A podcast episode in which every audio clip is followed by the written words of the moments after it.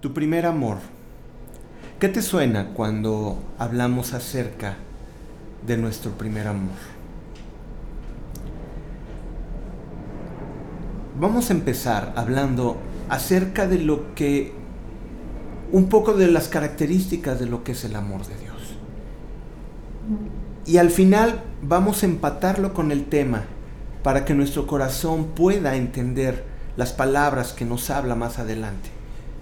Entonces, bajo esta premisa, déjame eh, comenzar en, en, en, la carta de Juan, en primera de Juan, capítulo 4, verso 16, nos dice, y nosotros hemos conocido y creído el amor de Dios, que el amor de Dios tiene para nosotros. Dios es amor. Y el que permanece en amor, permanece en Dios y Dios en él. Vamos a leerle una vez más. Me trabé por ahí. Y nosotros hemos conocido y creído el amor que Dios tiene para con nosotros. Lo hemos creído. Dios es amor. Y el que permanece en amor, permanece en Dios y Dios en él. Fíjate bien lo que nos está diciendo aquí. Es muy hermosa la palabra porque dice el que permanece en ese amor. El que permanece en, en esa naturaleza divina de Dios que, es parte de Él, que es el amor, el que permanece en amor, permanece en Dios. Se puede permanecer entonces, eh, eh, eh, meditando en estas palabras, se puede permanecer en Dios sin amor. Aquí no está diciendo que no. Aquí no está diciendo que no podemos permanecer en Dios si no tenemos amor permanece en Dios y Dios en Él. Lo que tenemos que entender y lo primero que tenemos que entender es que Dios es amor. Hemos escuchado la frase. Y es una frase que a veces escuchamos tan común como Dios te bendiga, como hola hermano, bendiciones. Eh, y decimos mucho lenguaje cristiano que no está mal, ¿eh? no está mal, es una realidad, eh, pero lo que Dios nos está pidiendo es que cada vez que alguien le digamos hermano, es porque realmente cree, creemos que es hijo de Dios y que es hermano en la fe. No solamente por darle un título de pertenencia a un lugar. Cuando decimos Dios te bendiga, que sea un deseo genuino de que Dios realmente le bendiga. Y precisamente meditando en esto, cuando entendemos la frase Dios es amor, tenemos que entender que el amor está en Dios, porque Dios es amor. El amor se origina en Dios. El amor parte de Él. El amor parte de Dios. Dios inició con el concepto de amor porque es parte de su naturaleza. ¿Qué es este amor que habla que Dios es amor? Algunos uh, escritores en los comentarios bíblicos dicen que es bondad pura. Es toda bondad pura. Es el sentimiento perfecto. El amor de Dios es su naturaleza divina en la cual hay una armonía de paz, de gozo, de alegría, de satisfacción, de complacencia ese estado perfecto que Dios nos puede dar cuando nosotros estamos en amor. El amor en Dios ocupa la misma proporción que la santidad y la justicia. Dios es amor, Dios es santo, Dios es justo. Es una combinación perfecta en Dios. Y todo habita en Dios. ¿Te acuerdas cuando dice que en Él habita corporalmente la plenitud de la deidad? Ciertamente habla de Jesucristo, pero Jesucristo como Dios habita en él toda la plenitud de la deidad. Por eso es que el amor, la paz, la justicia, la santidad conviven en Dios, están en Dios y parten de Él. Ok, quiero comenzar hablando unas eh, porciones de la palabra donde podamos entender algunas de las características del amor de Dios. Y vamos a empezar en este punto. esta palabra a mí me llenó mucho cuando yo la, yo la, yo la escuchaba en mis primeros años. Jeremías 31.3 es una palabra de amor que Dios nos da tan hermosa y nos dice, Jehová se manifestó a mí ya hace ya mucho tiempo diciendo, con amor eterno te he amado, por tanto te prolongué mi misericordia. Con amor eterno te he amado, por tanto te prolongué mi misericordia. Con amor eterno. Amor eterno. El amor de Dios es desde el principio y será hasta el final. El amor de Dios nunca va a tener variación. El amor de Dios no es ahorita más y ahorita menos. Hoy sí, mañana no. El, amor de Dios está constantemente sobre nuestra vida. Dios amándonos está en todo momento amándonos. En todo momento el Señor nos ama. En todo momento el Señor busca nuestro corazón. En todo momento el Señor busca estar con nosotros. Y es cierto. El amor de Dios para nosotros, para con nosotros, es tan perfecto que todos los días quiere estar con nosotros. ¿Puedes entender esa dimensión? ¿Puedes entender este concepto? Es complicado porque nuestra mente finita no nos hace entender y nuestro corazón no revoluciona tan rápido como para entender el amor de Dios. Pero el amor de Dios todos los días quiere estar contigo. Él quiere amarte todos los días. Él quiere amarte todos los días. El amor de Dios hacia nosotros ha sido desde el principio y será hasta el fin. Con amor eterno te amado, eterno no tiene dimensión de tiempo el amor de Dios. El amor de Dios es el mismo el lunes, es el mismo el martes, es el mismo el domingo, es el mismo el jueves, es el mismo todos los días. Y todos los días que pasaron los primeros hombres hasta los últimos días, el amor de Dios siguió siendo el mismo. Tú, claro, tú me podrás argumentar, oye Roy, pero ¿qué pasó con, con cuando viene el diluvio? y Dios se arrepiente de haber hecho al hombre. No había amor. Fíjate que son de las cosas que tenemos que aclarar en esta noche. Tenemos que aclarar que el amor de Dios no depende de Dios mismo para que el hombre actúe. Te lo voy a explicar así. El hombre se le dio libre albedrío. El amor de Dios siempre está sobre el hombre. Lo que cambia es la actitud del hombre hacia Dios. Y esa es la gran diferencia. Si esos hombres que estaban fuera del arca se hubieran arrepentido y hubieran doblado sus rodillas y hubieran clamado al Señor y hubieran pedido perdón, la lluvia no hubiera llegado jamás. Pero ellos no se arrepintieron en ningún momento. Ahí es cuando podemos entender que Dios conociendo el presente, el pasado y el futuro sabía que esos hombres no se arrepentirían.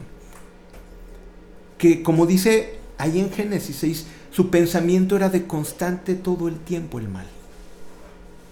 El amor de Dios permanece. El amor de Dios permanece todo el tiempo. Nosotros somos los que nos alejamos.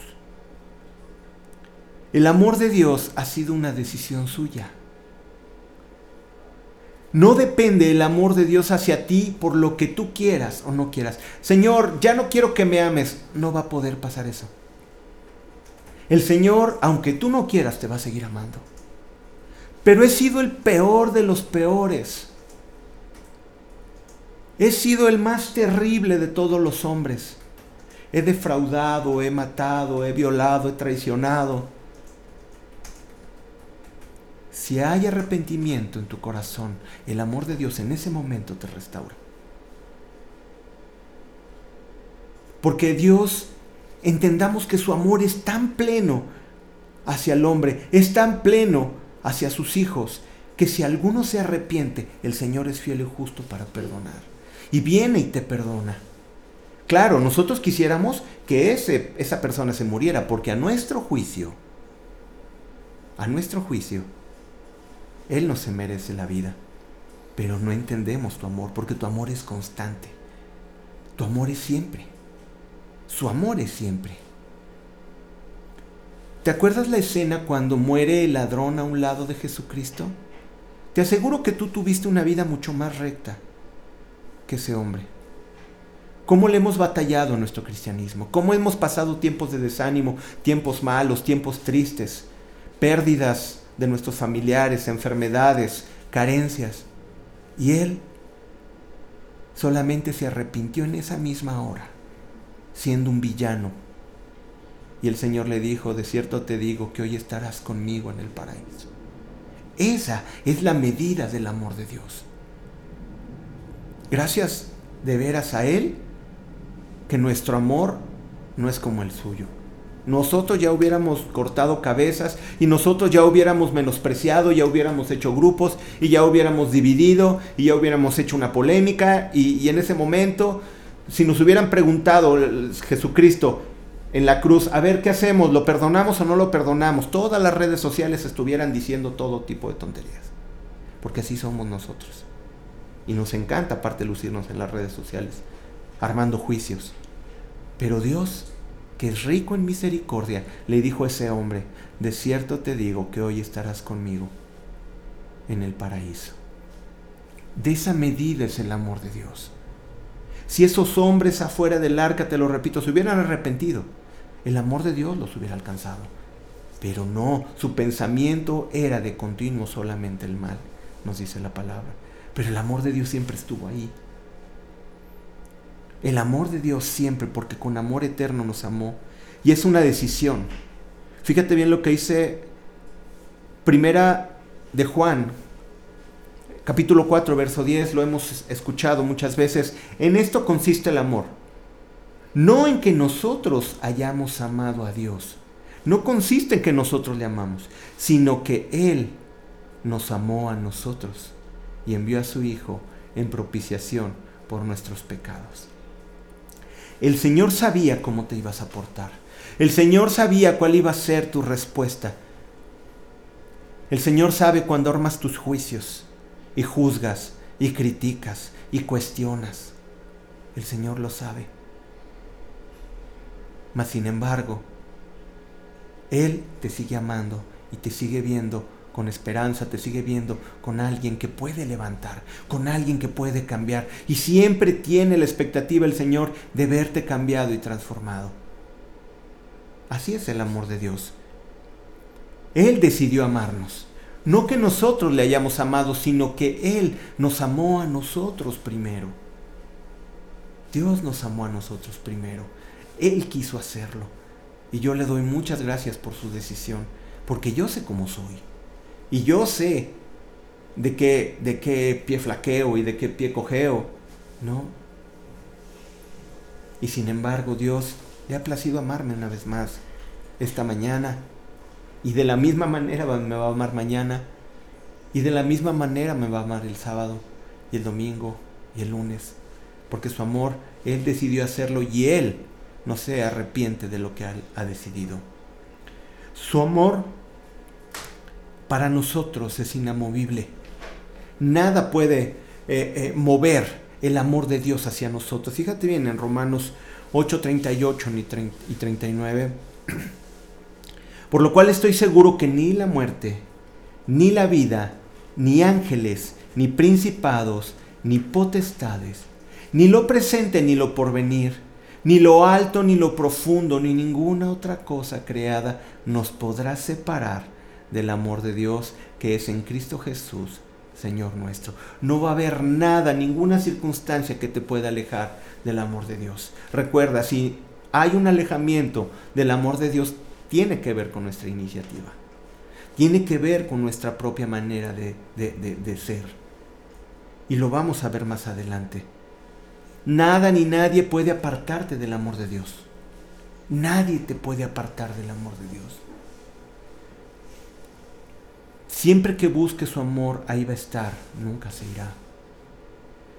Si tú dices, he sido el peor de los pecadores, he sido el más ah, terrible, el más malo, si tú vas hoy en esta noche con Él y le pides perdón, el Señor te perdona.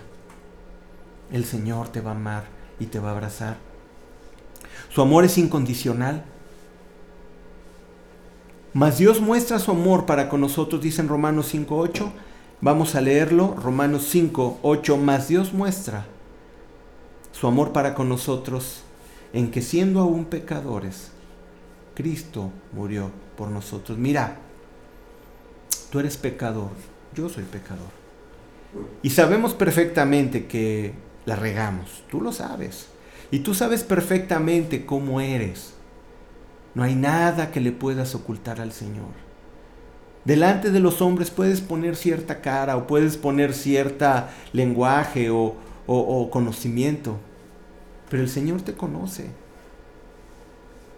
Y conociéndote a ti y a mí como somos, aún así el Señor decidió morir por nosotros.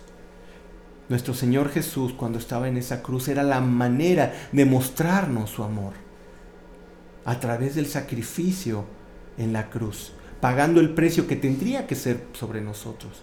Él lo pagó y lo llevó sobre su propio cuerpo, llevando en él todos los pecados del mundo para que nosotros tuviéramos paz. Así es el amor de Dios. No hay nada que hayas hecho para que su, para que su amor no perdone. No hay nada que hayas hecho que su amor no perdone. Nada. Siempre y cuando tengas un corazón contrito y humillado, totalmente arrepentido, y cambias la dirección de tu vida, el amor de Dios va a estar ahí y te va a perdonar. Y Dios conoce el corazón cuando tú te arrepientes de corazón. Porque no habrá nada que hagas que puedas hacer para que Dios te ame más o menos. Tú piensas que por hacer muchas obras o parecer cierta forma de ser, Dios te va a amar. No. Dios te ama a ti que te esfuerzas y le echas todas las ganas. Y, ah, Dios eh, te ama a ti que, que luchas en la fe y que sufres las penalidades y que te critican y que te vituperan por amor de Cristo. Te ama de la misma manera que aquel que se duerme en las predicaciones. El amor de Dios, tienes que entenderlo, es igual para los dos. Hijo, no lo puedo entender, me rebasa, sí, porque nosotros estamos acostumbrados a, a, agradar a papá, a agradar a mamá, y si nosotros hacemos, ¿no? Creemos que nos merecemos más, pero es que la medida de amor de Dios es total. Y esa medida de amor total me alcanza a mí y le alcanza al peor de los pecadores. Qué bueno que Dios no piensa como nosotros, ¿verdad? Él nos ama. Él simplemente nos ama. Él simplemente nos ama. Su amor es generoso. ¿Recuerdas esta palabra que aprendimos cuando empezamos en el cristianismo? Eh, el Evangelio de Juan, capítulo 3, 16. ¿Sí lo recuerdas?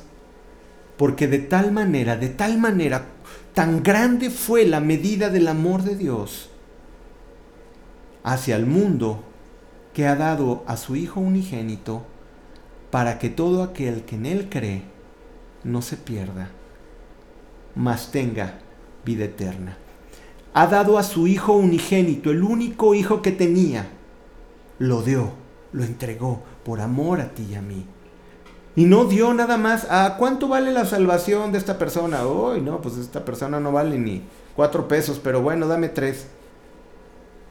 Así no fue el amor de Dios. Ay, este, pues no, este pues, le echa ganitas, este dame 20 pesos. Imagínate que el amor de Dios se midiera si porque ¿cuánto vale cada quien? No, el amor de Dios fue generoso y lo dio a todo aquel que en Él cree. A todo aquel que en Él cree. Si tú crees siendo rico, si tú crees siendo pobre, si tú crees siendo preso, si tú crees siendo libre, si tú crees en la mayor euforia y felicidad y si tú crees en tu mayor depresión, la salvación es para ti porque el amor de Dios abarca todo. El amor de Dios lo abarca todo. No hay lugar donde podamos salirnos del amor de Dios. No hay lugar que nos podamos salir del amor de Dios. Dios ha puesto de su parte. Dios nos ha amado con amor eterno, nos ha perdonado, ha enviado a su Hijo, ha sido generoso. Dios ha dado todo. Dios no dio la mitad, Dios lo dio todo al darte a su Hijo Jesucristo. Y Jesucristo no murió la mitad, murió todo. Y sufrió el flagelo. Por ti que a veces dices, ay, voy o no voy a la iglesia. Escucho o no escucho la predicación. Ay, hoy no leo. Hoy sí leo. Dios ya te conocía y aún así decidió enviar a su Hijo para morir por ti. En eso consiste el amor de Dios. No hay excepción de personas. Tú no eres lo suficientemente indigno, ni nadie es lo suficientemente indigno de merecerse el amor de Dios. Porque Dios desde un principio, con amor eterno, decidió amarte. Hemos visto los peores criminales convertirse. Ciertamente algunos pagarán su condena. Pero mira, cuando salgan de prisión y vayan y mueran, estarán con su Creador. Y el castigo que tuvieron aquí en la tierra pasará. Pero estarán igual que todos allá arriba. Estarán igual que todos allá arriba. Y aquel que tuvo una vida piadosa y una vida misericordiosa y generosa va a convivir con el peor ladrón que se arrepintió en el último día. Pero nuestro gozo va a ser que estamos ahí. Nuestro gozo va a ser estar con nuestro Señor. Y ya no habrá diferencias. Ni va a haber que, ay, tú fuiste esto, tú fuiste aquello. No. El Señor amará a todos por igual y a todos les dará una nueva naturaleza, un cuerpo glorificado, donde dice la palabra que ya no habrá más llanto ni dolor. Así es el amor de Dios. Tenemos que entender lo que no es selectivo, ni es ni, tiene que ver por quién se merece más. El amor de Dios es total y el amor de Dios me ama a mí y te ama a ti. Así es el amor de Dios. Pero ok, habíamos dicho que este tema se llamaba tu primer amor, mi primer amor. dices, bueno, es que tenemos que entender esto. Tenemos que entender el amor de Dios para que nosotros volvamos a las raíces. Tenemos, se nos necesita otra vez recordar de dónde hemos caído para poder entender el amor de Dios una vez más y poder abrazarnos a Él. Y vamos a entrar el tema, fíjate, esta fue la introducción. Así que nos vamos a llevar como otra hora y media, no te creas. No, no, no. Vámonos sobre el tema y vámonos a Apocalipsis, capítulo 2, verso 1. En el capítulo 1 de Apocalipsis se presenta Jesús eh, con Juan y Juan escribe las palabras que Jesús le dice. Jesús se le presenta como todopoderoso.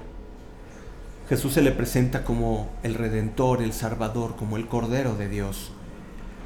Pero le escribe, en el capítulo 2 y 3, le escribe a las iglesias que estaban en Asia. Y estas iglesias son siete iglesias. Todas están en la región que ahora es Turquía. Eran iglesias de, lugares eh, reales, de poblaciones reales. Y bien curioso porque empieza a mencionar de alguna manera las siete iglesias en orden en orden así como, como en camino y regresa prácticamente al mismo lugar. Y lo que nos representa con esto es Jesucristo en medio, porque dice que Él está en medio de los siete candeleros y Él está en medio de todas las iglesias. Y las iglesias representan a todas las iglesias que ha habido, que hay y que habrá. Representa a toda la iglesia. Con las diferentes variantes, estas siete iglesias representan la iglesia universal de Cristo. Pero vamos a irnos sobre la primera y vamos a estudiar la iglesia de Éfeso. Y vamos a comenzar en Apocalipsis, eh, verso, de, capítulo 2, verso 1, y empieza diciendo, Escribe al ángel de la iglesia de Éfeso, el que tiene las siete estrellas en su diestra, el que anda en medio de los siete candeleros de oro, dice esto. Le dice al ángel, muchos interpretan al pastor de la iglesia, pero se escribe al ángel de la iglesia en Éfeso. Es al que dirige la iglesia, dile esto. Dile esto a la cabeza de esta iglesia. Vamos a ver un poquito de contexto. Éfeso. Éfeso, una ciudad asentada en el sureste de lo que ahora es, eh, suroeste, perdón, de lo que ahora es Turquía. Una ciudad, en ese momento la más importante, era el centro religioso y comercial más importante de la época. ¿Por qué? Porque era la puerta de entrada, e, era, era la, el paso donde, donde se embarcaban para ir a Grecia de todas las mercancías que venían de Persia, de que venían de, Asiria y todo lo que venía de, la Palestina de ahora. Entonces era un centro multicultural, era, una era cosmopolita, era una urbe de mucha población, era un centro religioso y comercial, el más importante de la época. Era una ciudad de ricos y de pobres, de cultos e incultos. Recuerda que dominaba, aunque ya estaba dominada por romanos, estaba impregnada de toda la cultura helénica, de toda la cultura griega, que venía, de lo cual los romanos dieron continuidad, pero, pero estaban, eh, el, el lenguaje, como en aquel tiempo era el inglés, se hablaba griego, y se hablaba griego en toda esa zona, era el lenguaje comercial. Entonces Éfeso era una ciudad importantísima era una ciudad de artesanos y de comerciantes, y allí estaba el templo de Diana, de reluciente mármol persa. Para que te des una idea, tenía 125 metros de largo. O sea, era una cuadra grande, una cuadra panteonera, así era el templo. todo estaba lleno de columnas de 30 metros de alto. Era una especie así como de, de, Partenón. Y era, era un edificio impresionante y en la cual en medio estaba la, estatua de, Diana. Eh, es un. Ah, es muy feo, es, un, es, un, es una. Es como con, con, la parte de abajo como de pescado, ¿no? Y, la parte de arriba llena de pechos, ¿no? Toda la mujer, ¿no? El ídolo este horrible. Pero porque eh, era la, la diosa de la fertilidad. Y también eh, por eso era un centro así de prostitución y, de lascivia y era un lugar muy, muy terrible en cuanto a una, una promiscuidad moral. Eh, estaba terrible. Ahí, era, ahí era, había una prostitución porque todo, todo giraba alrededor de los placeres y del sexo y, de, la, de, la, de, la, fertilidad, pues a través de esto. Eh, para que más o menos te des idea de cómo estaba Éfeso, porque ahorita vamos a hablar de la iglesia en Éfeso, pero para que veas qué era lo que rodeaba esta iglesia de Éfeso. En Éfeso, para que te des una idea, había un teatro aproximadamente para 20 mil personas. O sea, imagínate el tamaño de teatro de aquella época. Un teatro, un teatro ya sabes, en una colina, ¿no? En un eh, semicírculo, ¿no? y con una acústica impresionante pero para que veas todo lo que se manejaba, el arte, el comercio, era una ciudad cosmopolita, era el Nueva York de aquella época, ¿no? Así con cantidad de culturas y de gentes. Era, imagínate la idolatría, todas las religiones que existían ahí en Éfeso, ¿no? Todas las religiones que venían de, de, las, de los persas y todo lo que venían de los griegos y los romanos y, toda la parte de, de arriba, ¿no? de Macedonia para arriba, ¿no? De los Balcanes. O sea, imagínate ese, ese punto, ¿no? Imagínate la cantidad de religiones y la cantidad de cultos y de templos que podía haber en Éfeso. Rebosaba de prostitución, promiscuidad e idolatría y el paganismo corría por todos lados de toda creencia y religión. Así era Éfeso. Esa es la ciudad de Éfeso. Ahora, históricamente nos dice el libro de Hechos, Pablo visitó esta ciudad en su segundo viaje misionero cuando iba de Corintio a Jerusalén, y esto lo vemos en Hechos 18, 19 y 21, del 19 al 21. Ahí Pablo deja a Priscila y Aquila, y esto lo vemos en Hechos 18, 19. Ahí enseñó Apolos, eso lo vemos un versículo anterior. Ahí Apolos enseñó, era, era, era muy efusivo, dice, dice, dice muy, muy hermoso ahí, porque dice que, que Apolos eh, predicaba la palabra de Dios, pero al escucharlo Priscila y Aquila eh, le dijeron, espérate tantito, lo llevaron aparte y le enseñaron bien el Evangelio, porque lo que tenía Apolos era mucha efusividad, ¿no? Y fue enseñado por Priscila y Aquila. En el tercer viaje misionero de Pablo, ahí permanece, ahí sí permanece tres años. Y esto nos dice Hechos 20:31. Todos los que habitan, en, fíjate, ahí, ahí nos dice la palabra de Dios que todos los que habitaban en Asia, judíos y griegos, oyeron la predicación del Evangelio. La iglesia de Éfeso era una iglesia muy importante. Imagínate, estuvo Priscila, Aquila, estuvo Apolos, estuvo Timoteo y también nos dicen que también Juan, el, apóstol, ahí estuvo. De hecho, Éfeso es la ciudad que está más cercana a la, isla de Patmos, un poquito más al, suroeste, donde ahí es apresado Juan y es llevado al exilio a la isla de Patmos. Era muy importante, era una ciudad muy convulsionada llena de idolatría, pero también una iglesia muy floreciente, una iglesia muy poderosa. Y aquí lo vamos a escuchar en los siguientes versículos en Apocalipsis. Y aquí vamos. Apocalipsis 2, versos 2 y 3 nos dice, yo conozco tus obras y tu arduo trabajo y paciencia, que no puedes soportar a los malos, y has probado a los que se dicen ser apóstoles y no lo son y los has hallado mentirosos. Y has sufrido, y has tenido paciencia, y has trabajado arduamente por amor de mi nombre, y no has desmayado. Hijo, yo creo que cualquier pastor que vea una iglesia como esta se apunta. Dice, definitivamente, imagínate, le dice Jesús al, al ángel de la iglesia a través de Juan, yo conozco tus obras. El Señor conoce perfectamente todo lo que hacemos.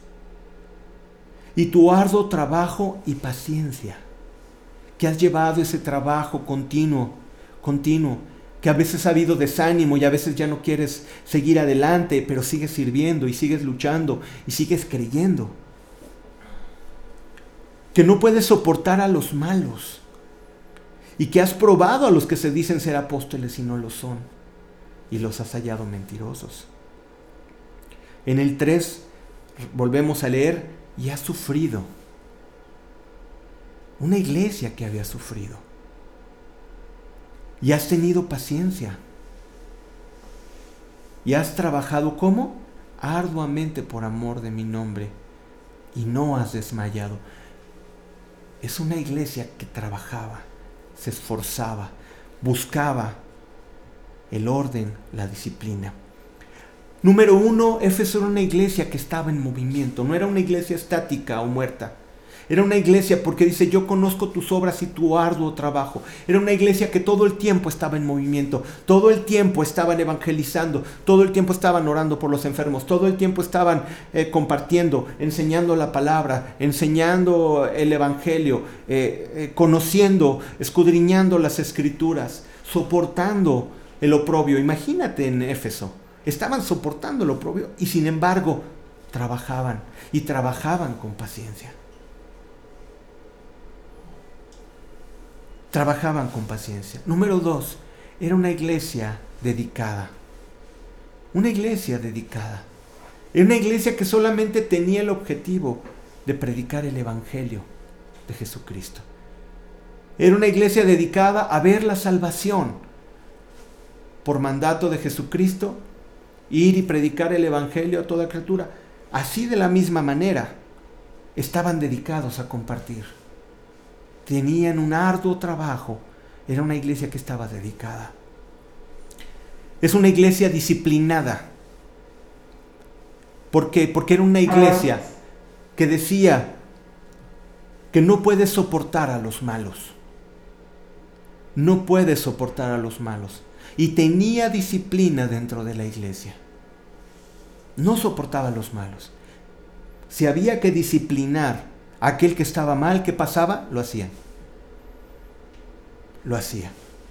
Dice, no puedes soportar a los malos. Y has probado a los que se dicen ser apóstoles y no lo son.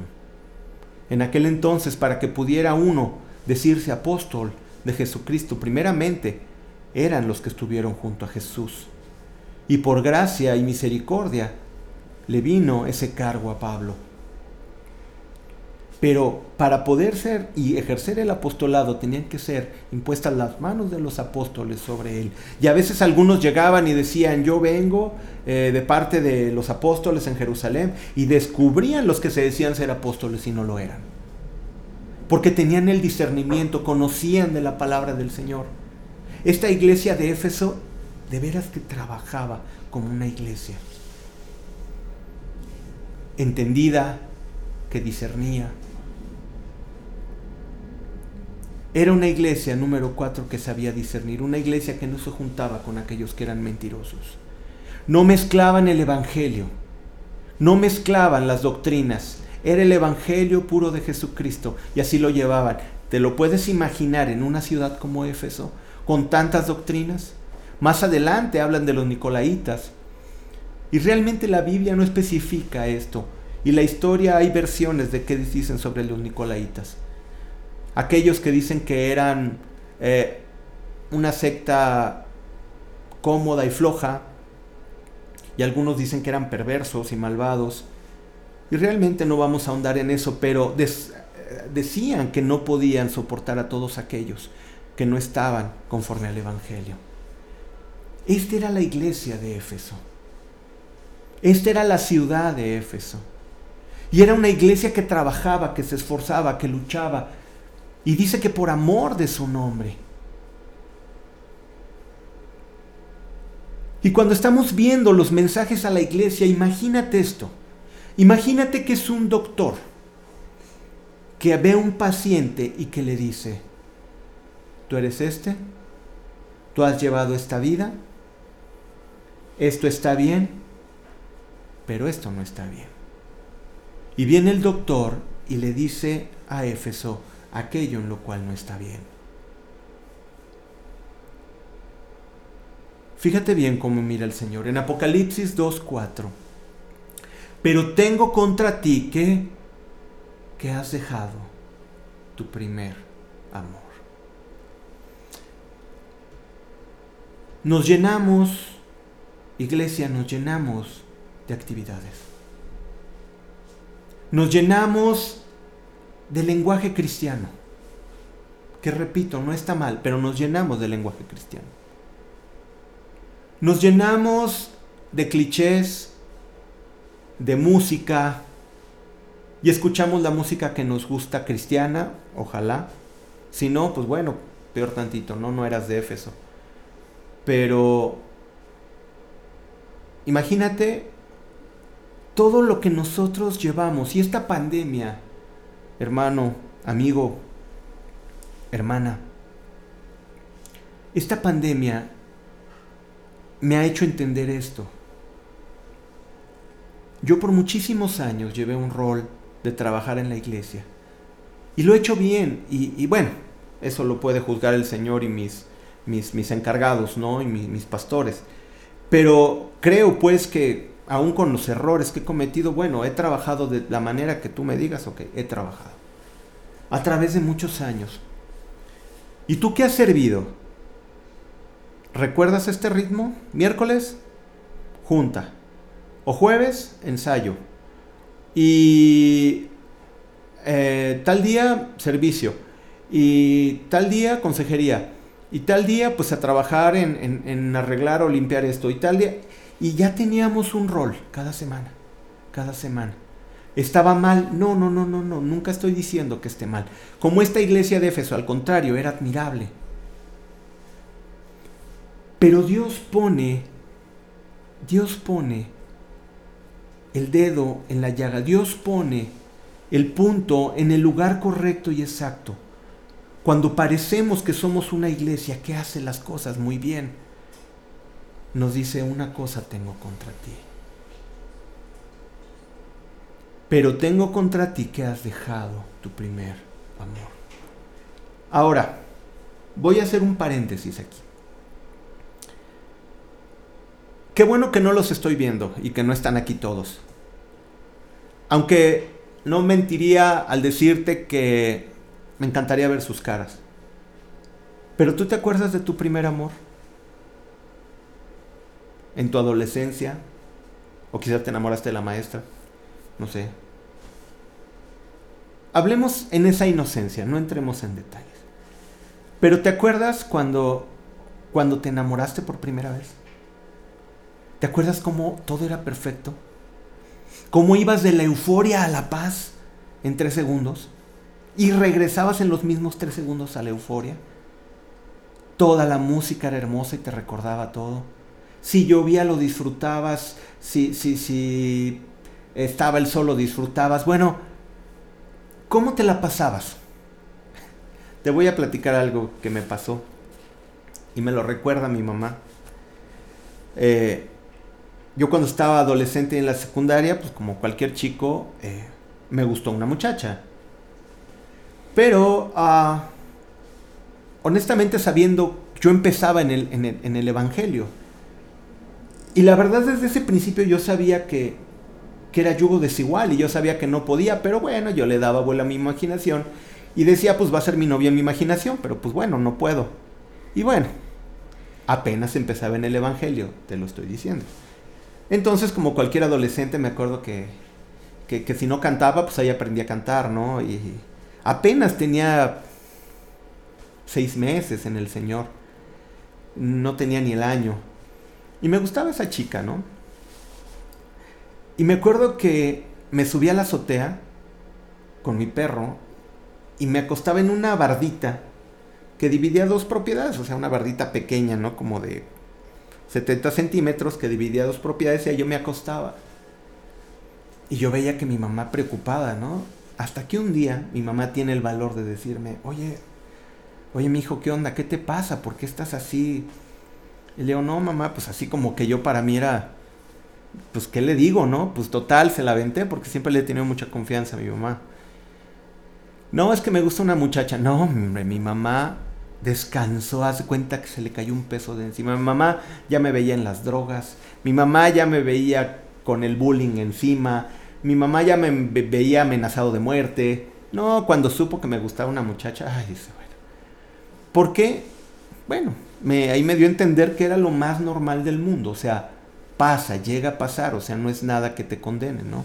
En el Señor, bueno, te puede gustar alguien, pero si no es cristiana, bueno, tú dices, Señor, pues está bonita, está guapa, pero pues, bueno, yo me afirmo, ¿no? En, en tu camino, ¿no? Eso es lo que tendría que pasar. Pero yo me recuerdo que me perdía, ¿no? Aquí en mis pensamientos, me acostaba muy noche, porque estaba viendo las estrellas, estaba arriba en mi casa, pues, o sea, no estaba yo en la calle, estaba arriba en mi casa, en la azotea de mi casa, entonces bajaba ya después. Eh, llovía y me iba caminando. Y me acuerdo que esos tiempos todo es maravilloso, todo es, es hermoso. Ahora, yo sé que si los viera, estuvieran con su risita así, ¿no? De, ay, sí, sí, todos me estuvieran viendo. No se hagan, ustedes también estuvieron igual. Así que para que no me juzguen, ustedes también estuvieron igual. Así que si yo los estuviera viendo, se las podría voltear. Y aquí sí me gustaría verlos, pero bueno. Así pasó, así sucedió y así sucedió. ¿Te acuerdas ese tiempo y te acuerdas? Te aseguro que te acuerdas de las canciones y te acuerdas que era lo que pasaba y te acuerdas que cuando ibas en la calle y cuando... Yo era bien cobarde, yo me escondía, ¿no? Venía para acá y yo me iba para el otro lado, siempre fui así. Entonces, me acuerdo de todo ese tipo de cosas. Bueno, es parte de la vida normal. Dios me guardó siempre en ese momento. Y ya desde ese momento tenía la enseñanza, a los seis meses, de que no me uniría en yugo desigual. Entonces, pues sí me gustaba, entonces luchaba y todo, pero decía, no, Señor, pues imagínate, estaba en mi primer amor, acá y en mi primer amor acá. Entonces, pues claro, cuando estás en el primer amor en el Señor, pasa lo mismo. Pasa lo mismo. ¿Te acuerdas cuando recibiste al Señor en tu corazón? ¿Te acuerdas cómo veías la vida? No tenías un lenguaje cristiano. Y mira, yo me acuerdo, para mí me queda tan marcado en un campamento que fui donde, y se los he platicado, donde había un, un, amigo cholo, ¿no? A un lado. Un chavo que, digo, puedo decir cholo, ¿no? Con todo el amor en el Señor, ¿no? Un buen, una buena persona.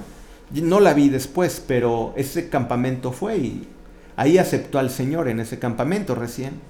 Y me acuerdo que decía con sus palabras así de del barrio, ¿no? Oraba al Señor con ese con ese lenguaje de barrio, ¿no? Que yo me quedaba así. Pero cuando yo le veía el rostro a este muchacho orar con su lenguaje de barrio, de veras estaba hablando con Dios. Y te aseguro que el Señor no se asustaba del lenguaje, porque Dios miraba su corazón. ¿Y te acuerdas los errores que cometimos cuando conocimos al Señor que le, predicabas hasta a la persona equivocada, ¿no? Y, tú le querías compartir a todos, ¿no? Y, veías hasta, yo te voy a decir que hasta veía los animalitos, ay Señor, tu creación.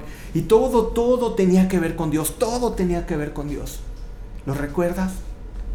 ¿Recuerdas tu primer amor en el Señor? Pero sucede, muchachos, chicas, que nos volvimos a una iglesia llena de obras, a un cristianismo lleno de obras, a un cristianismo con itinerario, a un, a un, a un cristianismo con agenda. ¿Está mal? No, no estoy diciendo que está mal. Pero nuestro corazón se empezó a alejar del primer amor.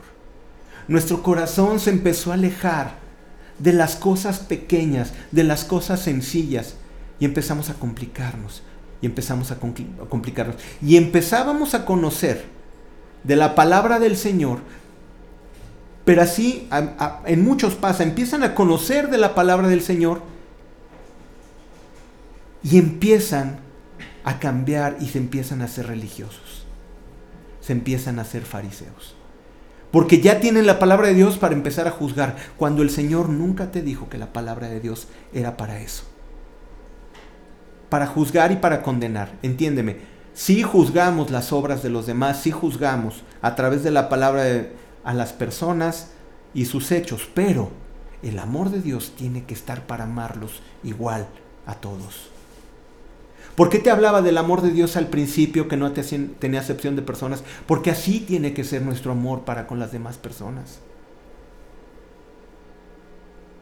Antes, cuando llegaste al cristianismo, ay, veías a todos y, ay, este es medio enfadoso, gloria a Dios, y todo le festejabas, ¿no? Y veías al que era enojón y vente, sonríe, Dios te ama, y, y querías abrazar a todos. Y...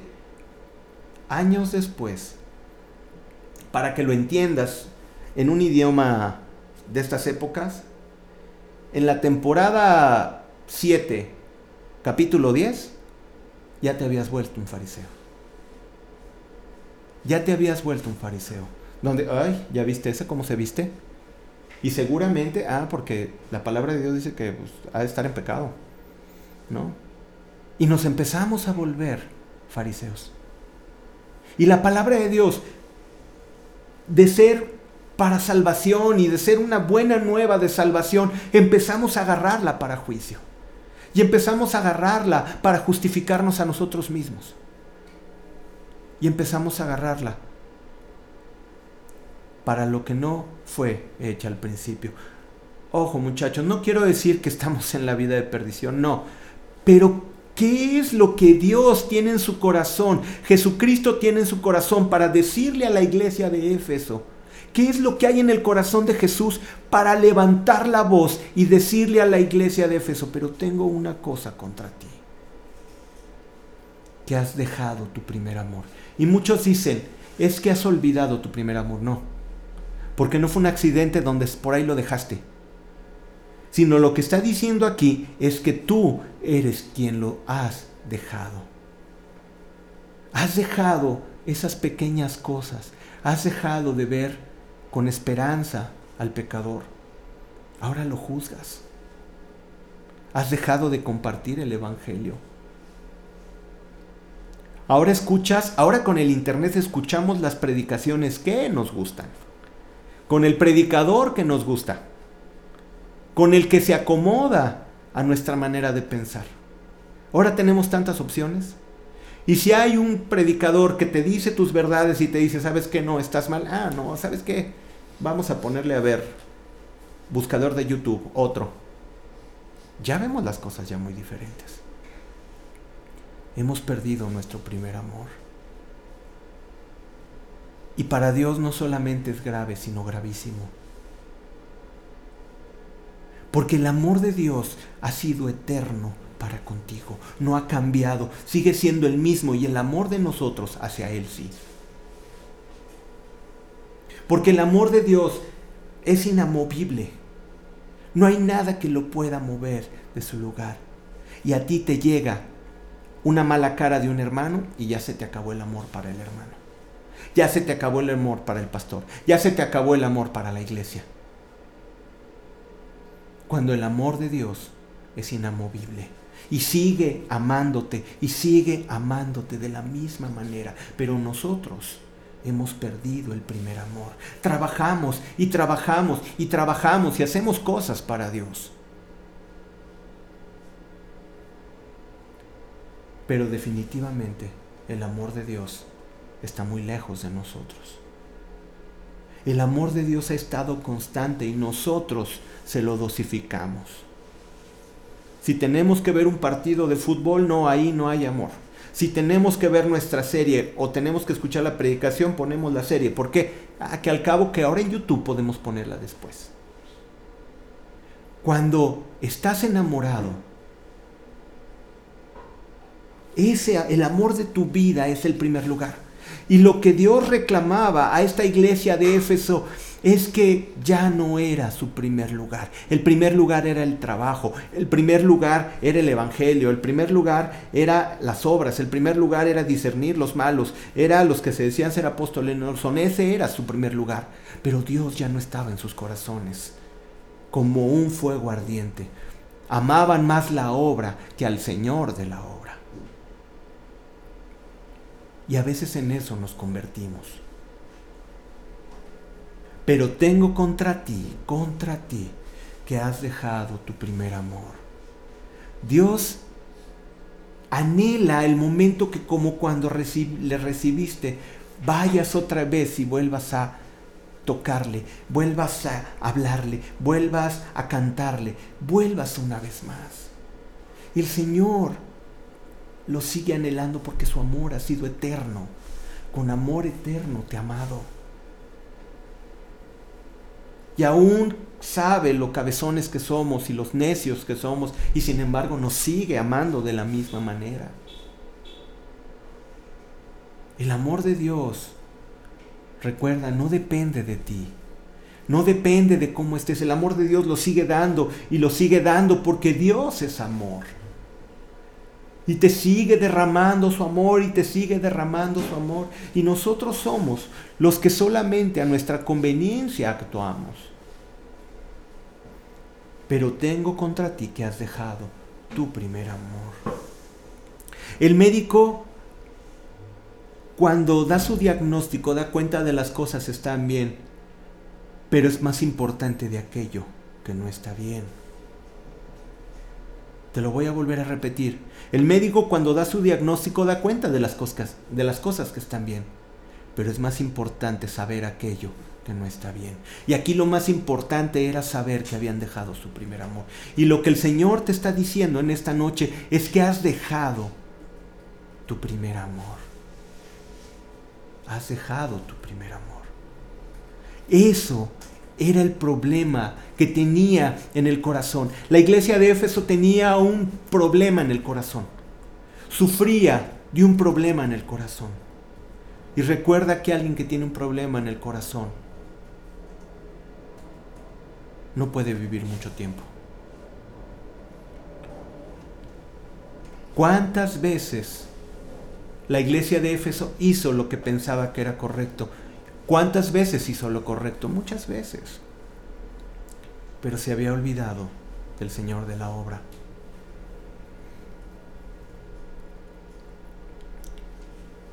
Y Dios da su diagnóstico acerca de la iglesia de Éfeso y da cuenta de que por fuera todo parece estar bien, pero tiene un serio problema en el corazón. Tiene un serio problema en el corazón. Aparentemente muchos, yo te veo, puedo verte y aparentemente estás bien, pero Dios conoce tu corazón. Y el problema que tenía esta iglesia, que aparentemente era una iglesia extraordinaria en obras, es que el Señor los extrañaba. Era posiblemente de las siete la iglesia que más trabajaba, que más hacía las cosas rectamente, que hacía las cosas con, con orden y que... Pero era la iglesia que más extrañaba. ¿Recuerdas a David? ¿No has tenido preguntas acerca de David? ¿A qué me refiero? Te lo explico. David cometió errores y errores muy graves. Si Dios conoce los corazones en presente, pasado y futuro, ¿cómo sabiendo lo que haría David decía que era un hombre conforme a su corazón? ¿Te has puesto a preguntar eso? Yo entendí esto cuando leí los salmos. David era un hombre que se derramaba delante de Dios, siendo el más imperfecto de todos los hombres. David derramaba su vida todas las noches con Dios. David conocía desde que era un adolescente David conocía los tiempos de adoración, conocía los tiempos de permanecer eh, postrado y poder escuchar la voz de Dios. Y era como tú y yo tan imperfecto, David, pero sabía estar en el primer amor. Aun cuando pecó su arrepentimiento lo podemos ver en el Salmo 51. Era un hombre que vivía en ese primer amor y en ese día volvió a su primer amor. Por eso es que tenía un lugar especial. Escuchamos a los apóstoles, a Pedro, escuchamos a los apóstoles, a Pablo, pero sin embargo Juan tenía un lugar muy especial en el corazón de Dios que le fue revelado esto. El único que no murió de la manera que los demás. ¿Por qué? Porque Juan tenía algo, sabía descansar en el pecho del Maestro. Pablo, hombre grande en obras, fuerte y conocía a su Señor. Yo no estoy haciendo quién es más o quién es menos, no, no, no, porque Dios conoce esa medida y la verdad del Señor todos los ama igual. Pero una, una, realidad es que Juan tenía un lugar muy especial cerca del corazón de Dios porque él sabía estar con el Maestro. ¿Te acuerdas cuando aquellas dos mujeres, una estaba Marta y María afanada? y haciendo todo para que el Señor estuviera cómodo en una casa limpia, en una casa ordenada, en una casa que dijera el Señor, wow, te esforzaste, mira qué casa tan hermosa.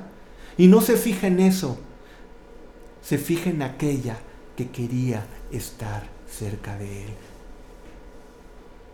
Dice, porque ella ha escogido la buena parte y no le será quitada. Para Dios es muy valioso el que estemos pegados al pecho del Maestro. Para Dios es muy importante que estés en comunión con Él. Si eres bueno o malo, no te dejes engañar por el enemigo que quiere arrebatarte de su mano, sino lo que Él está pidiendo es que estés cerca de su corazón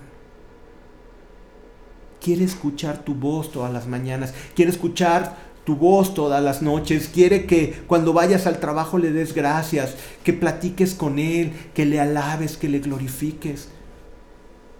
Te reto aunque un día tu oración no le pidas absolutamente nada, solamente alábale y alábale y glorifícale y dile sus atributos y dile que le amas.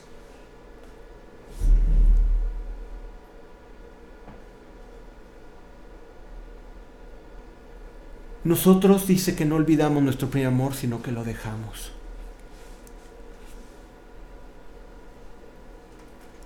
Ok.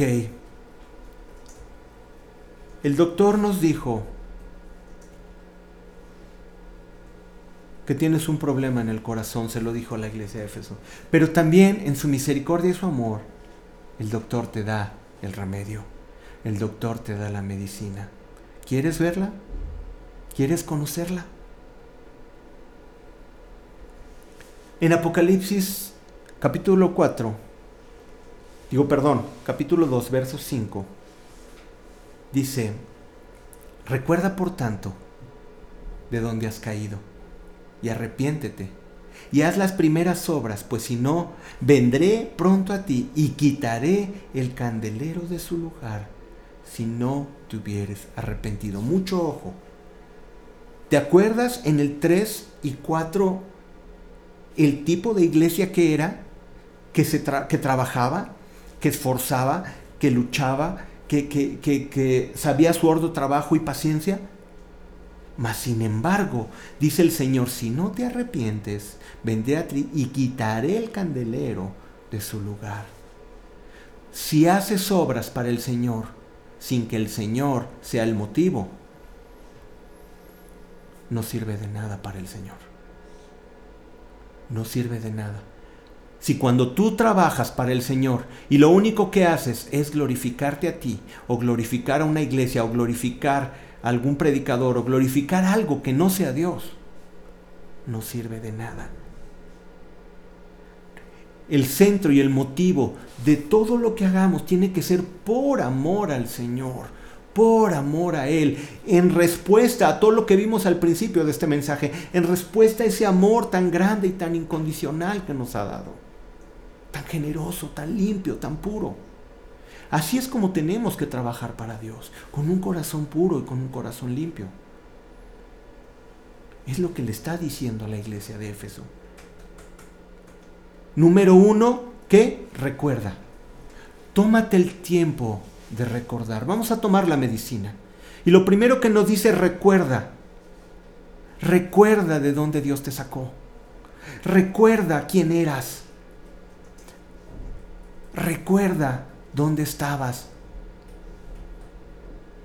Imagínate tu vida sin Dios, imagínate tu vida sin la salvación, imagínate tu vida sin la vida eterna cuando Él ya nos haya llevado y que tú te quedes. Recuerda de dónde has caído, recuerda tu naturaleza, recuerda la cruz. Número uno, recuerda, por tanto, de dónde has caído.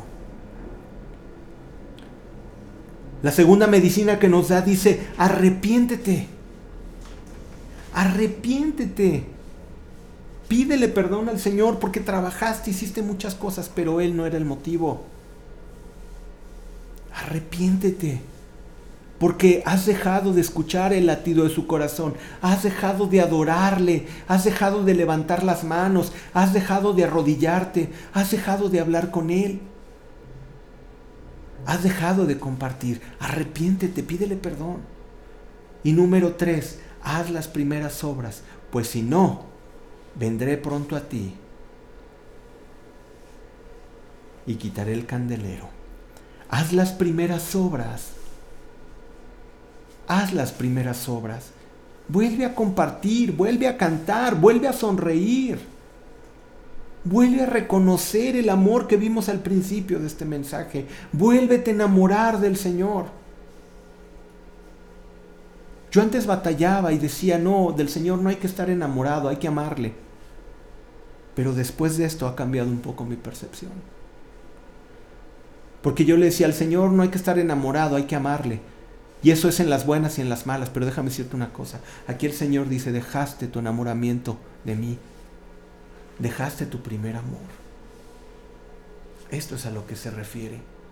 Dejaste de soñar conmigo. Dejaste de caminar conmigo en la calle. Dejaste de llevarme a la escuela y al trabajo vuelve una vez más y haz las primeras obras, pues si no, vendré a ti pronto y quitaré el candelero de su lugar si no te hubieras arrepentido. Acuérdate de tu primer amor. Acuérdate esos tiempos y vuelve porque el Señor está atento a tu corazón y quiere ver si está enfermo o no. El corazón de la iglesia de Éfeso estaba enfermo. Su cuerpo trabajaba y hacía mil cosas, pero su corazón, lo de adentro, estaba lejos de Dios.